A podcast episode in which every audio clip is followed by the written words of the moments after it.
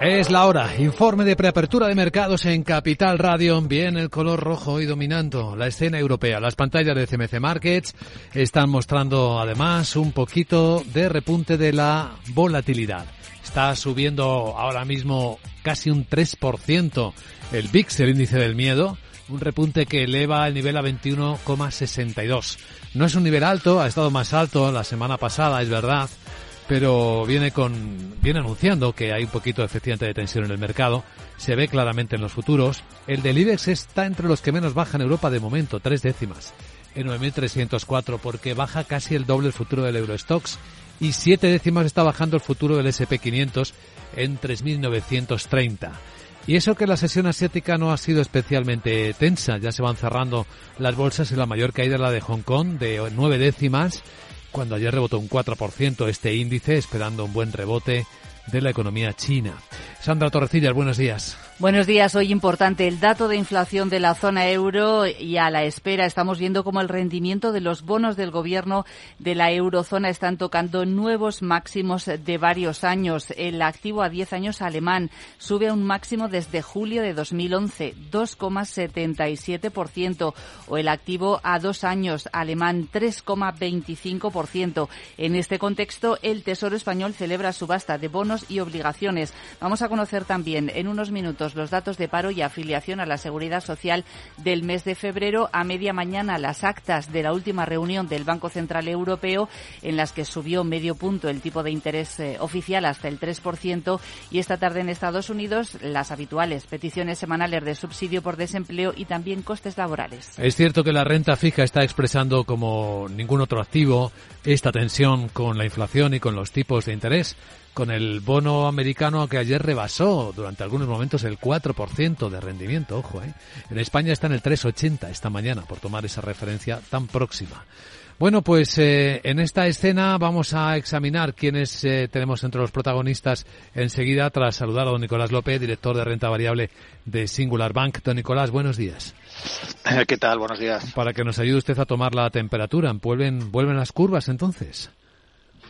Pues efectivamente, ¿no? Quizás nunca se fueron del todo, pero bueno, es verdad que durante el mes de enero pues pasamos una época de cierta eh, complacencia u optimismo, ¿no? De que, eh, bueno, pues que podíamos estar ya cerca de, ese final, eh, que la inflación había empezado a reducirse y que ya pues iba a seguir haciéndolo de una forma más o menos sostenida y bueno, pues los datos del mes de enero han, refutado un poco ese escenario, ¿no? Hemos visto que las, tasas de inflación pues han repuntado ligeramente tanto en, Estados Unidos como, en Europa, se ha roto, ¿no? Esa, esa, racha que teníamos de descensos continuos en los últimos meses y eh, bueno, pues los mercados eh, han vuelto a poner en precio eh, la continuidad. De subidas agresivas tanto en Estados Unidos como en Europa. Es decir, en Europa, por ejemplo, pues ahora ya se piensa que, que el BCE va a llevar los tipos de interés pues al 4% cuando pues hace un mes o un mes y medio eh, pues estábamos en 3,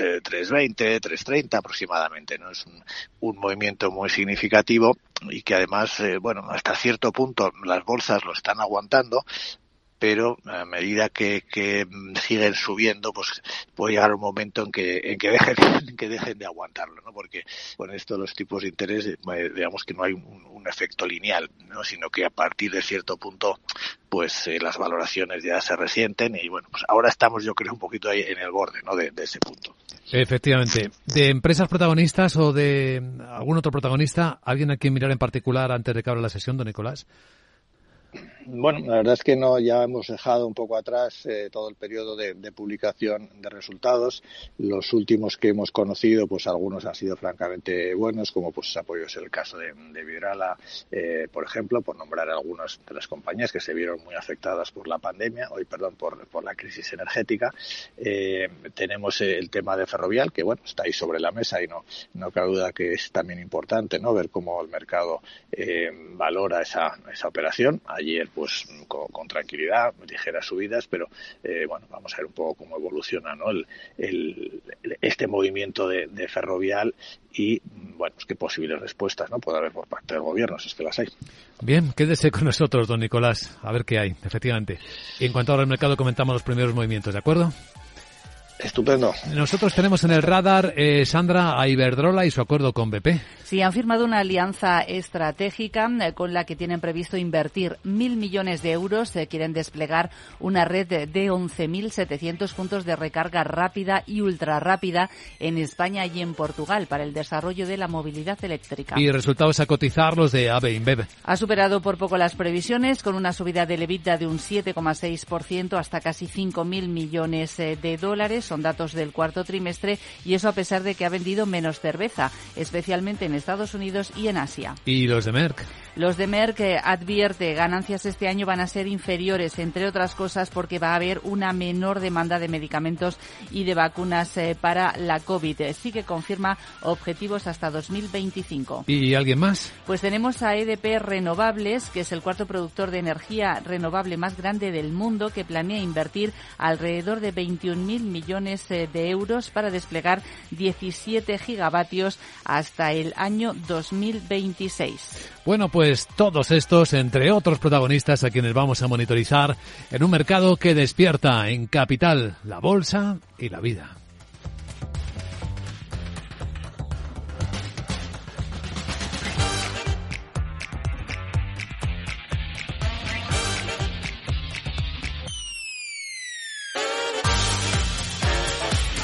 Capital, la Bolsa y la Vida, el programa de radio que despierta la economía, con Luis Vicente Muñoz.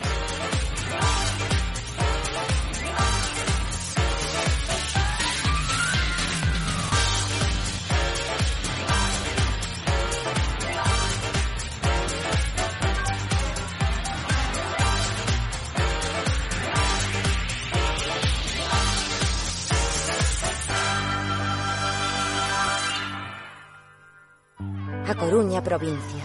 956 kilómetros de costa y caminos infinitos dan para mucha magia. Probé la mejor tortilla de mi vida. Parece mentira que tengamos esto tan cerca y nunca hubiéramos venido. Hay mucha magia por descubrir y la tienes muy cerca. Deputación da Coruña. Hey, asistente, ¿cuál es el mejor fondo de inversión del año? Hay aproximadamente 54 millones de resultados. ¿Quieres que los lea? Buf, mejor que no. Puedes seguir buscando entre millones de contenidos, pero un asesoramiento de calidad solo te lo dará un especialista. En Renta 4 te ofrecemos un servicio de asesoramiento gratuito siempre que lo necesites. Entra en r4.com y descubre cómo te podemos ayudar. Renta 4 Banco. ¿Quieres más?